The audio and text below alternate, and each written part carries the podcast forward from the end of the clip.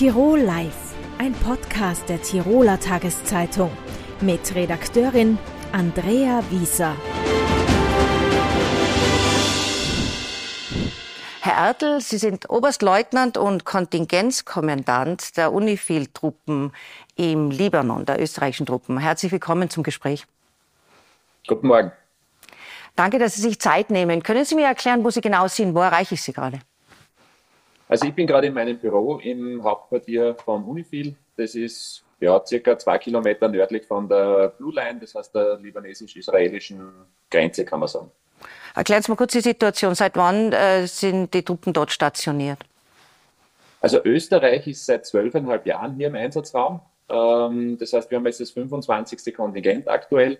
Unifil an sich ist aber schon viel, viel länger hier im Einsatzraum. Also da reden wir schon von, von weit mehr wie 50 Jahren.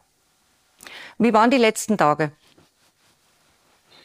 Die letzten Tage waren hier im Einsatzraum verhältnismäßig da im Großraum vom Hauptquartier ruhig, äh, wobei im gesamten Bereich der AO natürlich der Konflikt sehr deutlich spürbar ist. Ja.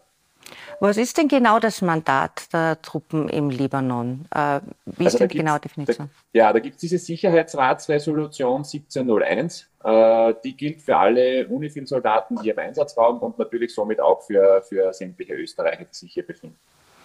Äh, wie kann man sich das konkret vorstellen? Können Sie ein bisschen genauer skizzieren, wie Ihr Alltag ausschaut oder welche Aufgaben Sie genau durchführen? Naja, das österreichische Kontingent hat, äh, besteht vielmehr aus, aus, aus fünf Zügen. Ja, diese Züge haben eine Transportaufgabe, das heißt, wir haben eine Transportkompanie hier, die Personentransport durchführt, die Cargotransporte durchführt, die Brand, der Brandschutzzug ist Teil, das heißt, wir haben die Campfeuerwehr, äh, die Österreich stellt und Aufgaben in diesem Bereich, die halt ja, unseren Alltag so, so gestalten. Haben Sie ein Beispiel aus der letzten Woche für einen größeren Einsatz? Was haben Sie da gemacht?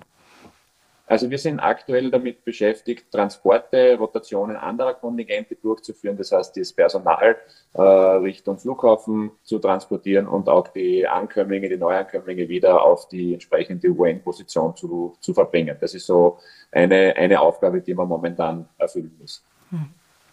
Wie hat sich die militärische Situation verändert, seit Sie im Einsatz sind?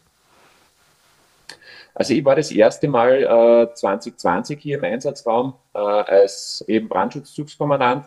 Und von damals zu heute ist natürlich die Situation absolut nicht vergleichbar. Ja. Also es war zwar immer ein gewisses Gefährdungspotenzial natürlich hier im Einsatzraum vorhanden, aber dieser doch teilweise sehr offene Konflikt äh, ist jetzt seit 7., vielmehr 8. Oktober bei uns hier absolut neu. Ja.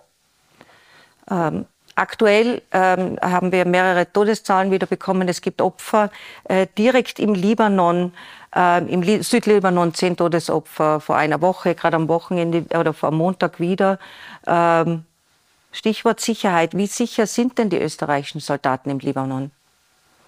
Also es gibt sehr strenge Regeln, die von der UN ausgegeben werden und natürlich dann von Österreich in Teilbereichen auch noch weiter verschärft werden. Ähm, ich fühle mich hier absolut sicher.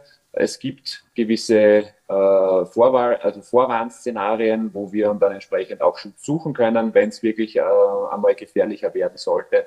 Das heißt, rein prinzipiell haben wir alles Mögliche oder Notwendige vielmehr äh, unternommen und getan, um die Sicherheit der österreichischen Soldaten da entsprechend zu gewährleisten. Stichwort Sicherheit. Ähm wie hoch schätzen Sie eine aktuelle Kriegsgefahr im Moment ein, dass Libanon in diesen Krieg mit eintritt? Also das wäre in Wahrheit Kaffeesud lesen. Also man kann das nicht wirklich, wirklich bestimmen, ob eine der Konfliktparteien jetzt da an einer weiteren Eskalation tatsächlich festhält. Aktuell sieht es äh, nicht so aus, aber das kann sie, ich will nicht sagen minütlich, aber das kann sie sofort ändern. Äh, es ist hier ein Pulverfass, das muss jedem bewusst sein und natürlich reicht da ein Funke, um das Ganze zum äh, ja, Explodieren zu bringen. Ich beschränke mich in dem Zusammenhang sehr stark darauf, auf meine Stärken zu vertrauen, auf die Stärken des Kontingents zu vertrauen. Und da bin ich mir sicher, dass egal wie die Situation weitergeht, dass wir eigentlich alles meistern können. Verstehe. Ähm, für einen Kriegseintritt, was bedeutet das für Sie oder für Ihre Arbeit? Ganz eine gefährliche Frage äh, die kann ich in Wahrheit nicht beantworten. Ja, also was würde ein Kriegseintritt bedeuten?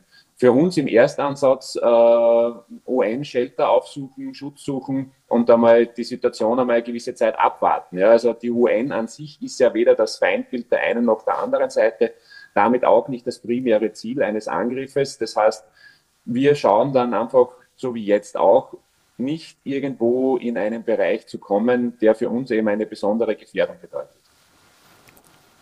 Ich danke Ihnen sehr für das Gespräch. Alles Gute, Herdl. Danke vielmals. Ich danke auch für das Gespräch. Tirol Live, ein Podcast der Tiroler Tageszeitung. Das Video dazu sehen Sie auf tt.com.